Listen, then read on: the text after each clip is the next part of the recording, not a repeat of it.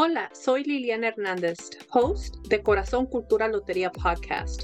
Bienvenidas a este episodio donde platicaré con terapeuta Adriana Cervantes sobre temas de la salud mental, el estigma y el recordatorio que nunca es muy tarde para romper las cadenas y ser proactivas con nuestras propias vidas.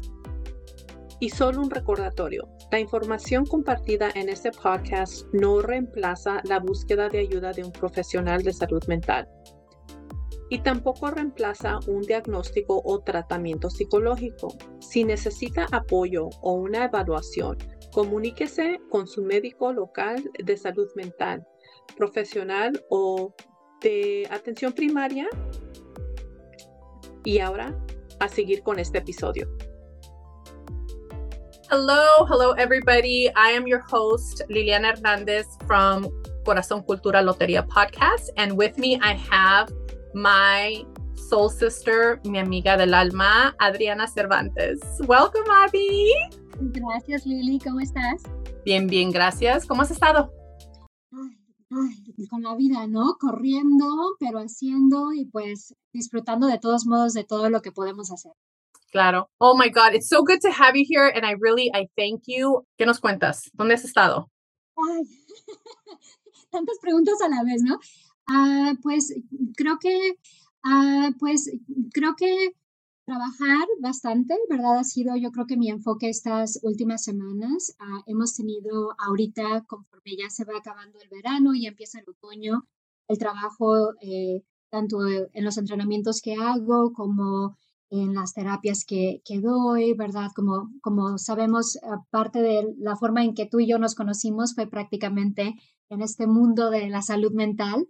Entonces he estado encargándome de eso, pero en la vida personal también muchísimas otras cosas. Mi hermana acaba de regresar a la universidad, así que llevar a, a, a, tu hermana menor a, la universidad y pues ver que ella también empieza ya a tomar esos pasos, realizarse como persona, como mujer, ha sido también una, una experiencia increíble. Y pues, en fin, o sea, yo siento que a veces la vida se nos va tan rápido, pero son esos momentos los que te hacen sentir que vale la pena todo. Wow. Y, sé que acaban de venir de Las Vegas. Uno de los sueños que tenía ella era ver al grupo de los Kawasakis. Ah, Entonces, sí, sí, no, se moría. Fue una cosa ahí porque hasta se puso a llorar cuando los vio bailar al final.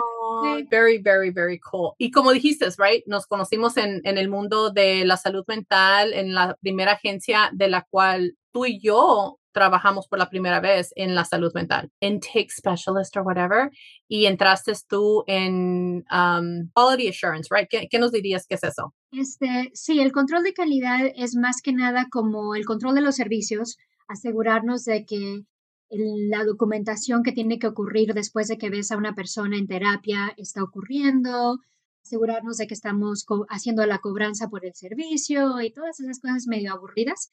Ah, era lo que era lo que yo hacía. Sí. Ok, y luego decidimos, bueno, yo no, yo solo fui de, de invitada, right? Um, tú y la otra amiga, um, Julia, este, empezaron a tener pláticas de ir a, a recibir you know, ah, información uh, sobre cómo agarrar la maestría. ¿Cómo sucedió? A ver, cuéntame, recuérdame. O sea, fue todo un, un, chiste, ¿no? Porque me acuerdo que nuestra compañera Julia ya había sido aceptada en el programa de la maestría para ser psicoterapeuta. Y me acuerdo que salió de broma que de repente estaba ella como diciéndonos a que ustedes no pueden entrar al programa y yo le decía, bueno, yo ni siquiera quiero ser psicoterapeuta, yo voy a ir a la escuela de medicina, eso no va a ser para mí, ¿no? Pero ella estaba duro y dale, ¿no? De que no, ustedes no, no van a entrar y no van a entrar, que yo creo que llegó un tiempo en que yo le dije, te, te, apuesto a que sí entró y creo que nos faltaba como una semana antes de que cerrara la inscripción, ¿no? Y las dos, tú y yo, nos metimos y dijimos, a ver qué va a pasar, ¿no? Y de repente, pues sí, ya nos aceptaron. Y luego yo me acuerdo haber dicho, bueno, pues, ¿qué puede ser? ¿Qué, cosa mala puede pasar si lo hacemos? Y de repente, dos años después, y años después, 16 años después, seguimos en esto. Sí. 16 años después, aquí estamos. Y Julia igual. ¿verdad? O sea, cada quien ganó, cada quien, o sea, fuimos a la escuela, nos graduamos, hicimos ciertos servicios que tenemos que hacer antes de, how do we get our license? Like, ¿cómo dices? Pues nosotros adquirimos nuestra licencia de práctica después de haber acumulado un total de 3.000 horas de trabajar en vivo directamente con, con nuestros clientes, ¿no? Y entonces después de esas 3.000 horas tenemos que presentar unos exámenes para poder también uh, demostrar que tenemos ciertas habilidades y conocimientos en la materia. Y ya en base a eso, pues te dan tu, tu licencia, ¿no? Pero es todo un proceso porque para acumular esas 3.000 horas para empezar, eh, pues requiere de, de, de, bastante trabajo, supervisión, bueno, un montón de cosas. Me encanta que dices, nos dan la licencia, pero no nos la dan. No mientas. Tenemos que ganárnosla, híjoles, qué horror. Sí, no nos la dan. Acumulamos las 3.000 horas, tomamos dos exámenes, ¿verdad? Y al, re al recibir el... Um, sí, a la aprobación. La aprobación de estos exámenes, entonces nos dan la licencia. De lo cual sé que hay veces se nos traban y se nos ha hecho difícil a muchas personas tomar esos exámenes y pasarlos. Yo sé que mi segundo examen me tocó dos veces para tomarlo. La primera vez que lo tomé, ¿te acuerdas que te conté? No lo pasé por un punto. Casi, I was like, you know, un punto. Esperar mínimo seis meses más, pero sabía que la ansiedad me ganaba. La ansiedad, te juro que sentía que era la que decía, ok, esa está correcta. No, ¿sabes qué? Asegúrate. Y luego iba y la cambiaba y decía, no, yo sabía que la primera estaba bien. So, si no la ganamos, um, pero de una manera, o sea, echándole ganas. A lágrimas y desvelos, porque no sé si te acuerdas que incluso cuando estábamos en la maestría, eh, las dos trabajábamos tiempo completo. Yep. Yo por lo menos, o sea, te puedo decir, pues no, no, no tenía hijos ni nada en ese tiempo. Uh, ahora los tengo adoptivos, pero en ese tiempo, pues mis gatos nada más, ¿no? Pero en tu caso, pues tú tenías a tus dos, a tus dos pequeñitos. Y me acuerdo, trabajábamos las 40 o más horas, porque en esa clínica trabajábamos fin de semana incluso a veces. Yeah. Íbamos a la universidad todo el día el sábado. El viernes en la noche prácticamente no dormíamos porque estábamos haciendo toda nuestra tarea para poder asistir al sábado. Y el domingo, bueno, si bien nos iba, no, sí nos iba bien porque nos íbamos de parranda. Bueno, o sea, nos íbamos de parranda el sábado. El sábado. el sábado. Y olvídate si tuviéramos clase los sí. domingos en la mañana, sí. una vez más, porque nos tocaba de vez en cuando tener clase los domingos. Claro, correcto, correcto. Pero era la manera que, que manteníamos este balance en la vida, porque pues no teníamos tiempo. O sea, era una cosa que no sé cómo sobrevivimos desde tiempo. Um, pero siento que también fue una experiencia súper linda, ¿no? Porque nos tocó de todo, dolores de cabeza, dolores de barriga, pero risas, o sea, las cosas que hacíamos, qué bárbaras. O sea, y... desmadre. desmadre. Hay que ser sinceras. súper divertido, súper divertido. No Así. faltaba, you know, siempre me acuerdo y a veces cuento cuando ese sábado nos fuimos de parranda después de un día larguísimo, porque a mí me tocaba todavía una clase después el sábado para poder terminar, ¿verdad? Um, so, nos fuimos de parranda súper tarde, salimos como a las nueve y feria. Este, um, tú sabes, o sea, para tener balance, eh, nos echamos unas bebidas, no, nos desvelamos, llegué, dormí, yo creo, si acaso dormimos dos o tres horas, nos levantamos para irnos a la escuela para tener clase a las ocho ese domingo y me acuerdo que sentía yo mínimo que todavía olía un poquito como alcohol y me fui al Starbucks y compré una, un garrafón grande para toda la clase. Um, y como venía tarde, me tocó sentarme en puro enfrente de la maestra. Y si te acuerdas, la clase que era substance abuse, alcohol. Ay, es cierto, es cierto, sí, recuerdo, recuerdo. Esa, te juro, esa clase me, yo, yo decía, se sentía que el olor de, del, del alcohol me salía por los poros y esa maestra como a tres pies de mí hablando sobre el alcoholismo, eh, rehabilitación. And I was like, oh my God, va a pensar que soy una alcohólica.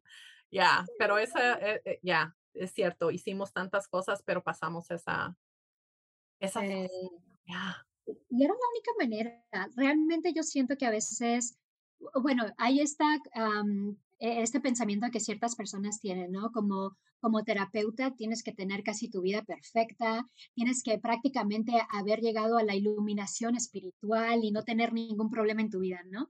Y yo creo que nos olvidamos que somos exactamente tan buenas en lo que hacemos, precisamente porque tenemos experiencia de vida.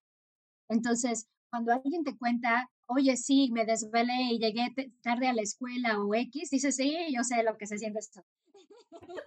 yo estuve ahí también. Ah, Exacto. sí, ese- ah, y creo que eso fue lo hermoso, ¿no? De que a través de todas nuestras experiencias y todo lo que aprendimos, éramos como bien auténticos en lo que estábamos viviendo. No era no éramos, bueno, yo no me consideraba, por ejemplo, una estudiante perfecta. Ah, pero ¿cómo les hacíamos los dolores de cabeza a esos profesores? Porque de que sabemos pensar, sabemos pensar, ¿no? Y, y eso es lo que siempre me gustó mucho, de que ah, te dabas cuenta de que había otras personas ahí que no estaban ahí porque realmente sentían el corazón de ayudar a las demás personas, pero yo creo que nosotras sí teníamos eso. Y, A lo pesar de cómo, y lo seguimos teniendo, sí, sí. Ya, ya, tienes tanta razón, porque eso me recuerda a lo que viene siendo critical thinking, ¿verdad? Tener esa, eh, la habilidad de pensar de una manera crítica, porque estamos hablando de, fam- de familias, estamos hablando de seres humanos, estamos hablando de seres con, you know, con problemas y a veces ni ellos mismos saben lo que está su- sucediendo.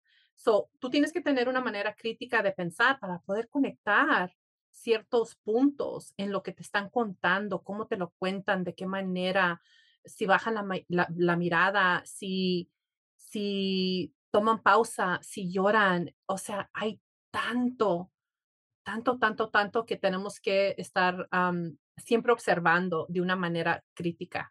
No criticón, no para criticar, no de ese tipo de critical thinking, right? Pero sí, como tú dices, estar bien atentos a las me- menores señales, ¿no? Y siento que ahí es donde viene lo de la cultura, porque yo me acuerdo, por ejemplo, tal vez eso fue una de las cosas que podemos agradecerle a nuestros ancestros, que cuando tú ves esa miradita que te echaban tus papás, Sí. tú sabías exactamente lo que significaba, ¿no? Y cuando tú ves eso en el cuarto, cuando estás haciendo una terapia, tú sabes, o sea, no te tienen que decir ni una sola palabra para saber, ajá, eso es lo que está ocurriendo detrás de esa mirada. O igualmente cuando te hacían sentir como, no sé, este, culpable de algo y, empezabas tú a, a decaerte y lo ves también en la persona y dices, hay ciertas actitudes o acciones que tomamos que dicen más que mil palabras. Sí. Sí, bien atentas a lo que está ocurriendo en el cuarto. Ya, ya.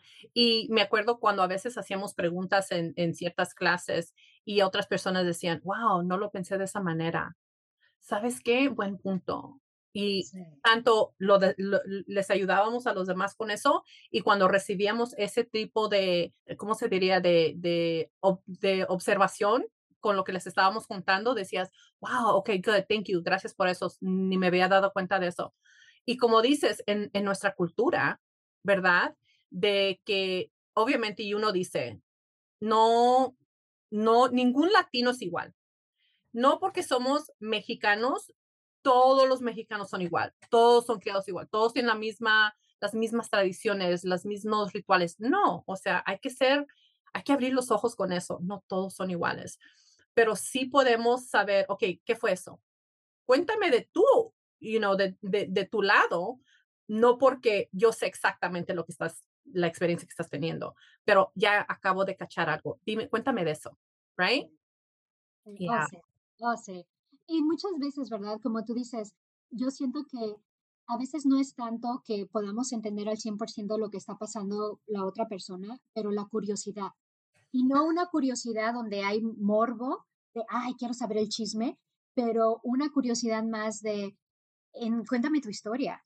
O sea, ¿qué te trajo aquí? Y yo siento que esa es una cosa que siempre he valorado mucho de lo que hacemos, que te das cuenta que hay personas que, que están caminando en este mundo y dices, ¿cómo le hiciste, güey? Porque, o sea, te han pasado de cosas en tu vida y todavía te mantienes, o sea, viva o vivo y estás haciendo y logrando y tienes ambiciones y sueños. ¿Cómo le hiciste? ¿Cómo le hiciste? Ya, Sí. la resiliencia, ¿verdad? cómo han llegado a donde están. Y hablando de eso, pienso, hay que hablar un poquito de lo que viene siendo o lo que tú crees que es el estigma de salud mental. ¿Qué me dirías que es eso para ti? Mira, cuando estaba yo creciendo, ¿verdad? Decir de que ibas a ver al psicólogo era, pues es que estás loca. ¿Y cuántas veces no escuchamos esas frases de, oh, eso es para los locos, eso es para la gente que está mal de la cabeza, se te, se te zafó el tornillo o algo así, ¿no? y había, o sea, demasiada crítica. Realmente las únicas personas que buscaban salud mental era porque casi, casi te estaban viendo ya en un manicomio. Y eso de salud mental era algo ah, también un poco clasista, porque se imaginaban que la salud mental es para la persona que tiene dinero para ir a cuidar, eh, se imaginaban el que te vas a acostar en tu silloncito y este, va a estar ahí el doctorcito con su, con su librito y su lápiz y te van a hacer preguntas, ¿no? Y, yo creo que ahora que nos damos cuenta de que ese es un mundo bien diferente al que nosotros experimentamos en, la, en el cuerpo de la terapia, nos damos cuenta de que todavía sigue teniendo un estigma grande. Yo siento que muchas personas todavía se esperan hasta que las cosas han empeorado a tal grado para buscar ayuda, precisamente por el temor de cómo le voy a ir a contar a un extraño lo que me ha pasado. Sí, Sí, y en nuestras culturas eh, hemos aprendido a lo que pasa en casa, se queda en casa. Esto no, no sacamos los trapitos al sol, ¿verdad? O este, es una situación familiar, entonces aquí se arregla. En vez de, cuando, you know, hace poco escuché unas frases y dije, wow, qué manera diferente de poder ver esto. So, uno se cuida la salud física, ¿verdad? Va al doctor, se toma unas, unas pruebas de sangre y dice, está todo bien, o sabe qué, le encontramos, está en, el nivel de prediabético. ¿Y qué haces? Tomas acción para bajar los números, para que vuelvas y digan, ok, ya estás bien. Y así nos vamos por todas las saludes. Si tú hablas de la salud financiera, igual, o sea, tú sabes tu presupuesto, tú sabes lo que ganas, tú sabes lo que quieres cuidar, lo que quieres ganar o lo, que quieres alzar y dices de una manera proactive, ¿verdad?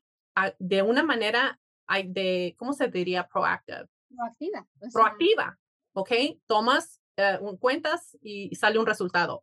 En nuestra salud mental, es como dices, esperamos hasta que las cosas ya hayan empeorado tanto para empezar y tener esa reacción en vez de ser proactiva. Entonces, si vemos a la salud mental y decimos, quiero ser proactiva, quiero, ah, me siento un poquito triste o un poquito ansiosa o cada ratito tengo este pensamiento que me, no se me quita de la mente, déjame platico con alguien o, o sea, podemos ir por todos los síntomas.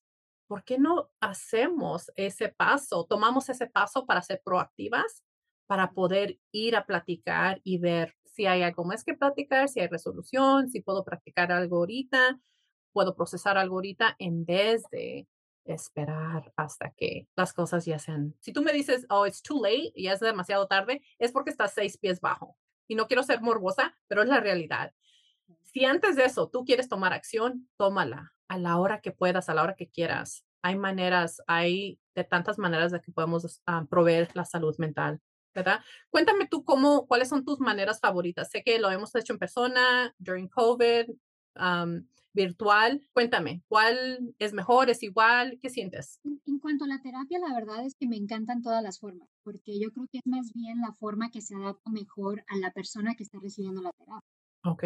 la flexibilidad yo siento que tiene que estar ahí, porque honestamente si el obstáculo va a ser, no voy a ir a terapia porque me queda lejos, porque tengo que trabajar, porque no me siento con la confianza de que alguien vea mi rostro y que hagamos la terapia de esa manera, haz la terapia de la manera que te sientas más a gusto.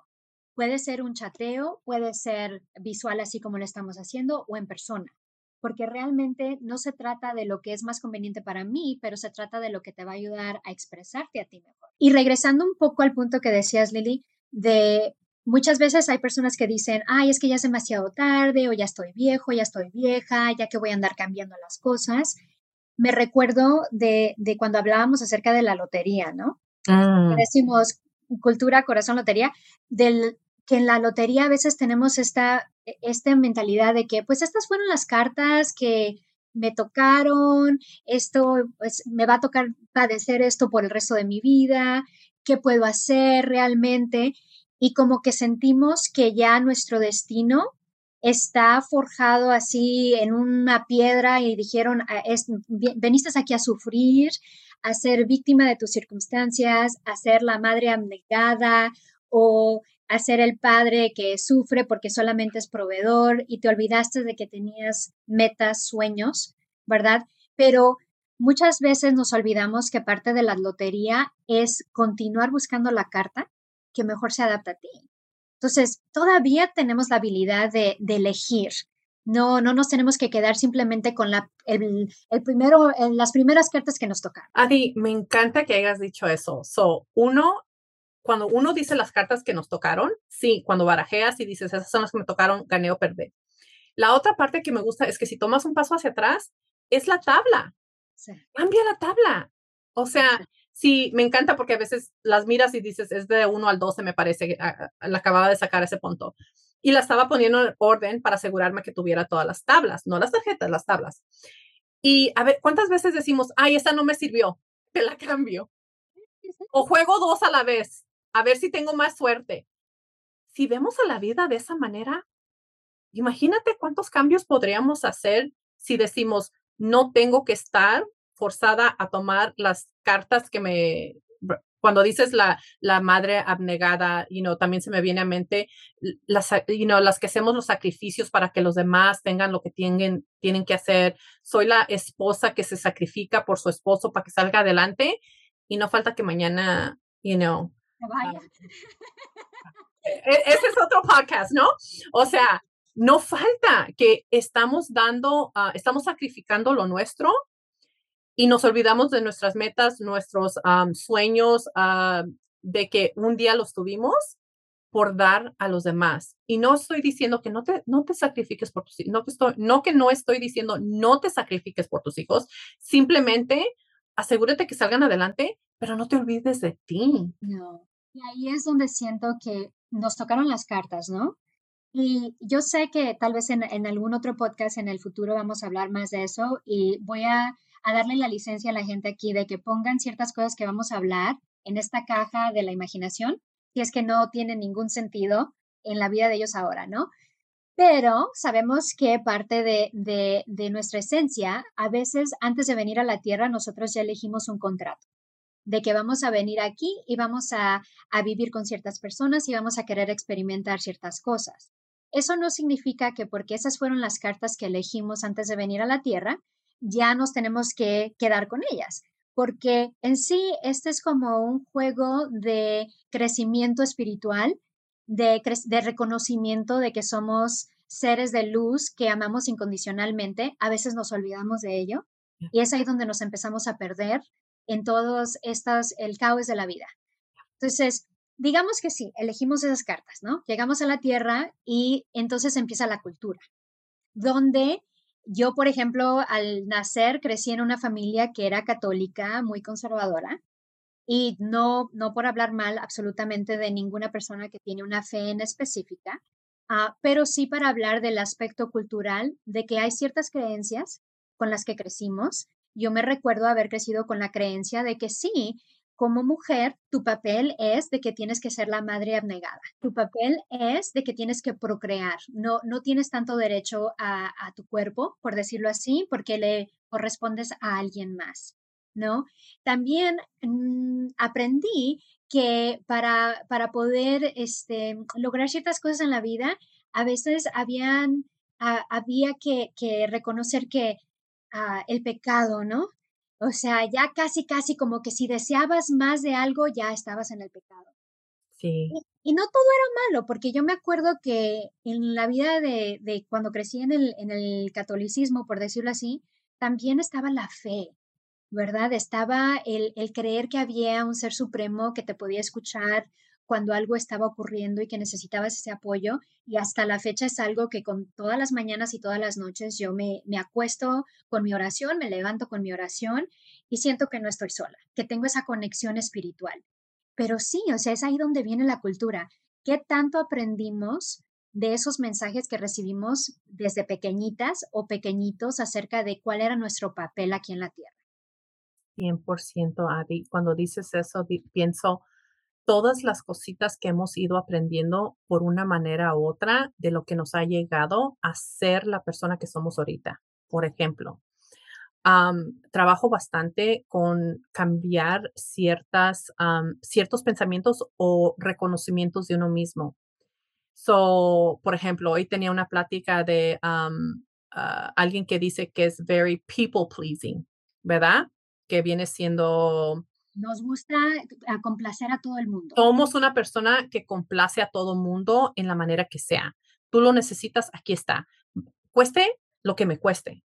Quiera yo dártelo o no, quiera yo ayudarte con eso o no, pero, o sea, quiero complacer, ¿verdad? Pensamos de dónde, de dónde aprendí eso. Fue de una manera tan sutil, ¿verdad?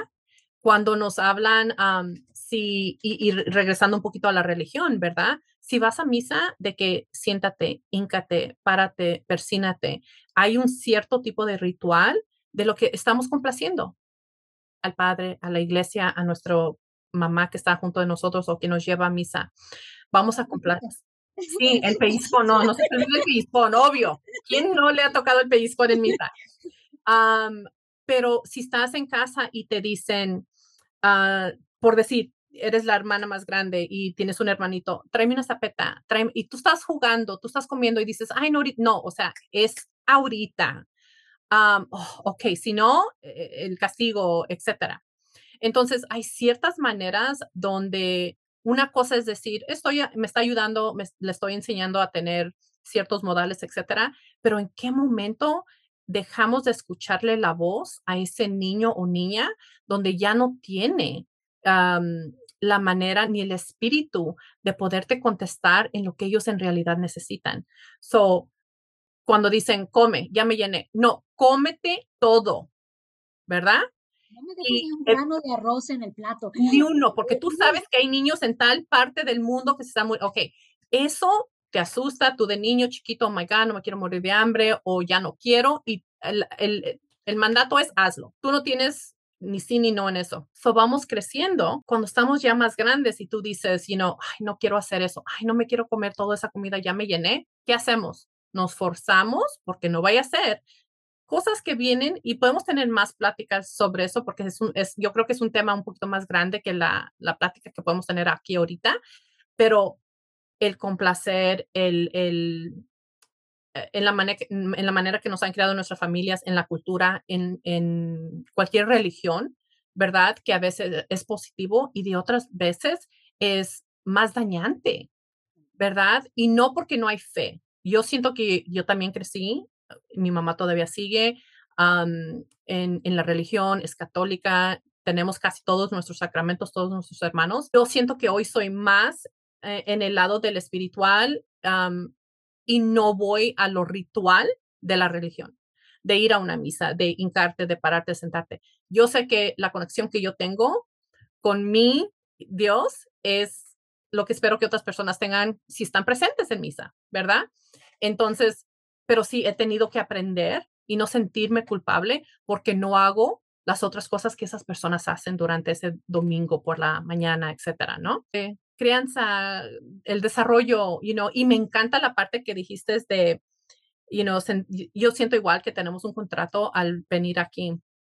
Y sé que tú y yo hemos leído bastantes otras cosas sobre quién me encanta Caroline Mice en lo que viene hablando de los contratos sagrados, que viene siendo un libro que cuando lo leí pensé, qué manera diferente de pensar. Lo, lo creas tú o no, pero simplemente de abrirnos la mente a otras cosas, como dijiste. Y bueno, en fin, yo siento que también es ahí donde cuando hablabas de complacer, te juro, empecé a sentir así como que, ay, el, el dolorcito en el estómago, ¿no? Así como que ah, lo sientes, ¿no?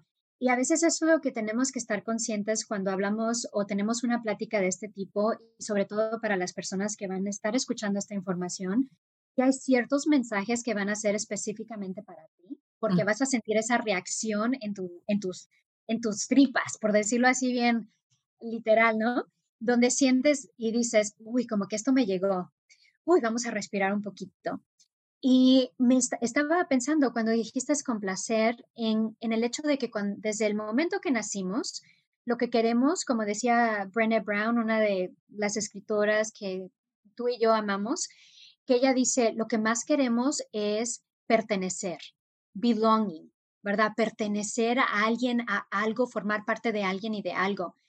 Entonces, queremos complacer porque lo que menos queremos es que nos rechacen o nos pongan a un lado. Queremos realmente formar parte de una familia, formar parte de un grupo de amigos, formar parte de una sociedad, de una cultura, de una religión. Queremos ese compañerismo. Y usualmente vamos a empezar a sacrificar nuestro espíritu, nuestro corazón, a veces hasta nuestra intuición, simplemente por querer permanecer o pertenecer. Tú y yo sé que hemos bromeado mucho al respecto y sé que es ahí donde viene lo del corazón, porque a veces dentro de nosotras, desde una edad muy temprana, ya llevábamos como una contrariedad a todo esto. O sea, desde chiquitas ya había como, y, y, mucha gente lo atribuía, ay, eres bien testaruda, o eres, o sea, rezongona, o ¿por qué estás diciendo eso, no? Cuando de repente tú decías, bueno, ¿y, y por qué el sacerdote es hombre? O sea, ¿por qué el, ¿y por qué me tengo que hincar? ¿Y, y, por, ¿Y, por, qué tengo que decirle gracias a, a mi tío o, o, ir y darle un abrazo a una persona que no me hace sentir bien? No, espérate, ¿por qué me tengo que ir a confesar? Sí, no, no, la confesión, yo no, o sea, como que te iban a sacar el chamuco y tú decías, pero si yo y el chamuco a veces así, ¿no? Mejores amigos. O sea, y decías tú, pero, pero lo hacías porque no querías hacer enojar a tu mamá, porque no, te, no querías ser la oveja negra de la familia, porque realmente no querías ese rechazo y empezamos a dudar de por qué sentíamos nosotros esta necesidad de cuestionar las cosas. Sí. Incluso, o sea, yo me acuerdo, el, eh, yo creo que uno de los, de los ah, bueno, traumas, sí, complejos mejor, uno de los complejos con los que yo crecí era esta sensación de que soy una rara, soy una persona rara, o sea, no encajo. Cuando estoy en el grupo con otras personas, no pienso igual que esas personas, no me siento igual que esas personas, no quiero hacer las mismas cosas que hacen esas personas, ¿no? Pero voy a hacerlas porque no quiero que me vean como una persona rara. Mm conforme vamos creciendo y gracias a todas las experiencias de vida y los seres espirituales que nos guían, nuestros mentores, o sea, todas estas personas maravillosas, nuestras amistades, obviamente, vamos recuperando el corazón.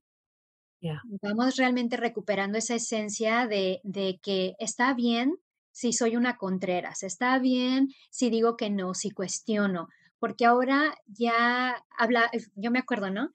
Cuando cumplí los 40, me dije a mí misma, mí misma, este, ya eres una, o sea, eres como el vino. Cada año eres mejor. O sea, todo ya, ya no lo tomas tan en serio como antes. Te, ya sabes quién eres, sabes lo que te gusta, lo que quieres. Ya no con facilidad va a venir cualquier vientecito y te va a derrumbar. Ya te paras fuerte, tienes tus raíces y, y te das cuenta que eso es porque el corazón lo has desarrollado y lo sigues desarrollando porque ahora ya no te importa si te ven como rara. Ya no te importa si les caes gorda porque ya no los estás complaciendo. ¿no? Llega un momento en que ya te puedes decir a ti misma, si no lo quiero hacer, no lo voy a hacer. ¿Y por qué? ¿Por qué lo tengo que hacer? Ya, tú y yo hemos tenido varias, varias, varias, varias conversaciones. Y esa parte del corazón, Ari, como dices, lo tomo yo como siento de esta manera, que cuando nacemos, you know, ciertos psicólogos dirían, you're born a blank slate, ¿verdad? O sea, en blanco, no tienes ni, ni aquí ni allá, no tienes plan, no tienes destino, tú lo vas haciendo.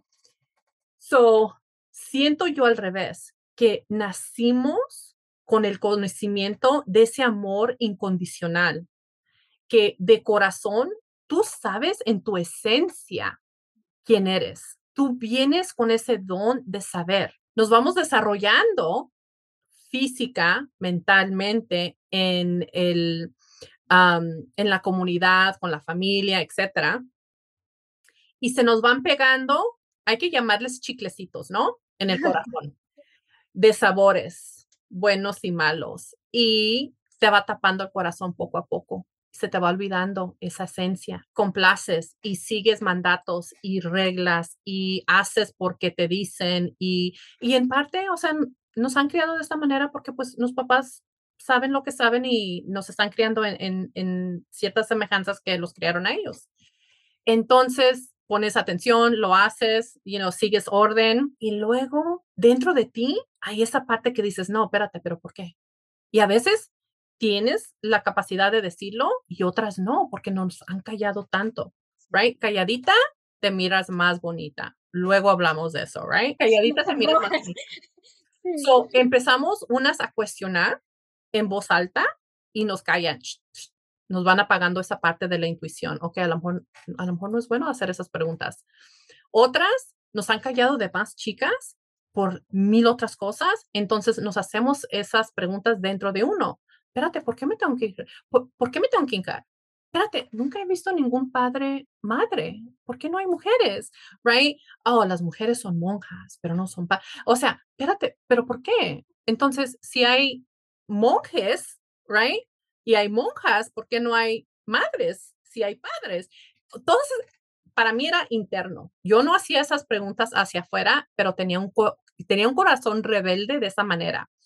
Entonces, tienes mil razones. Entre más grande y voy tomando años, esa parte de mí que se ha vuelto a, si lo dices, tú lo dijiste como desarrollar, yo digo como esos chiclecitos me los he estado quitando uno al otro.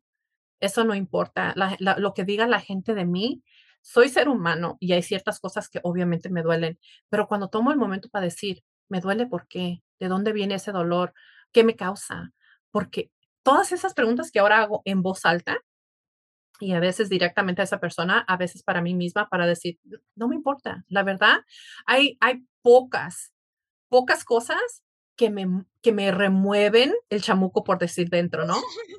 Porque cuando, o sea, cuando soy cosa seria, me conocen. Pero de ahí en más, no toma mucho para llevarme a ese punto.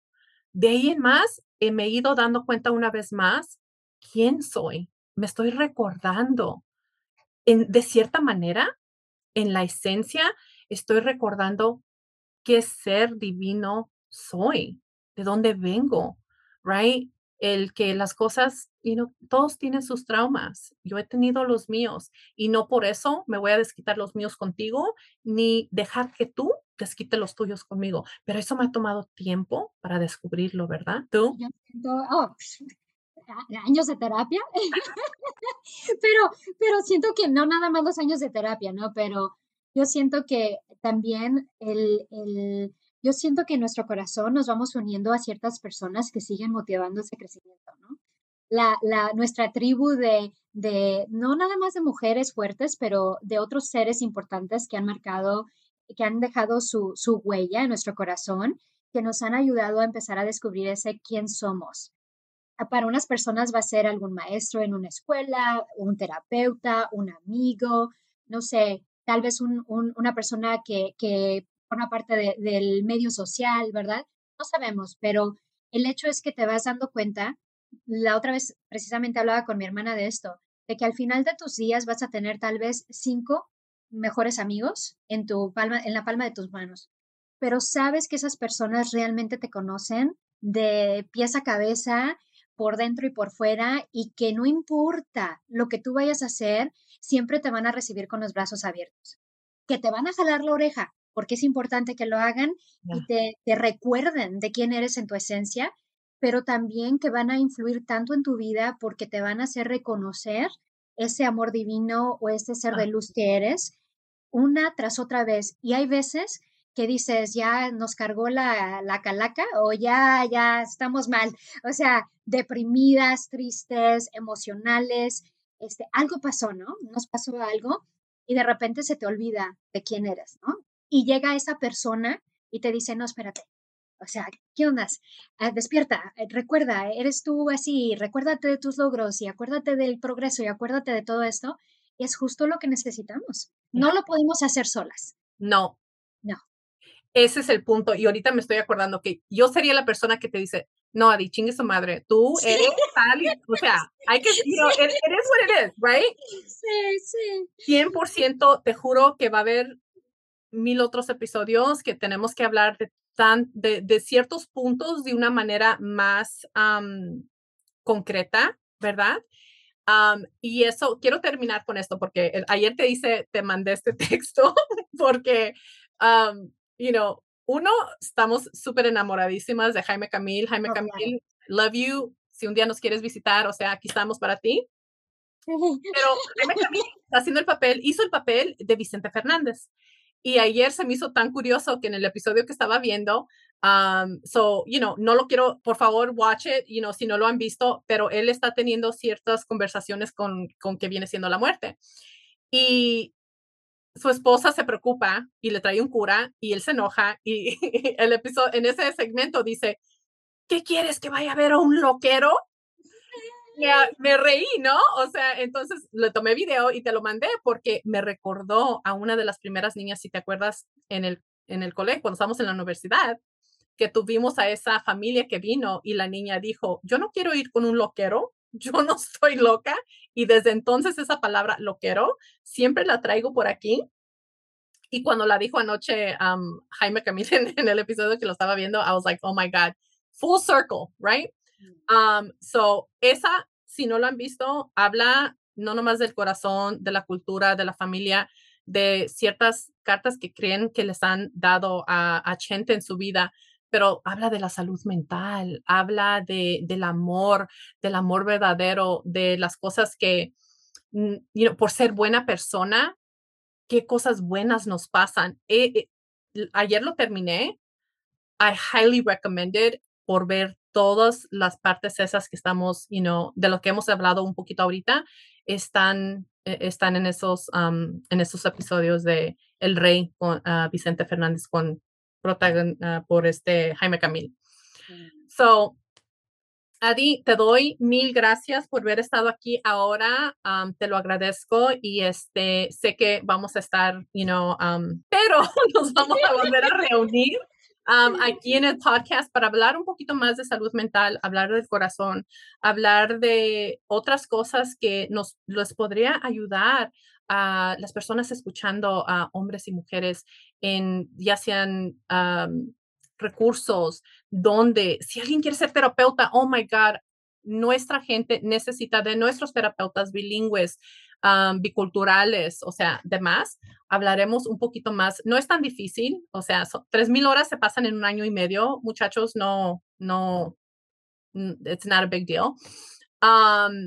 y es un trabajo que si tienes ese tipo de corazón, es para, es para ti, es para, es para ti, es para mí, es para uno.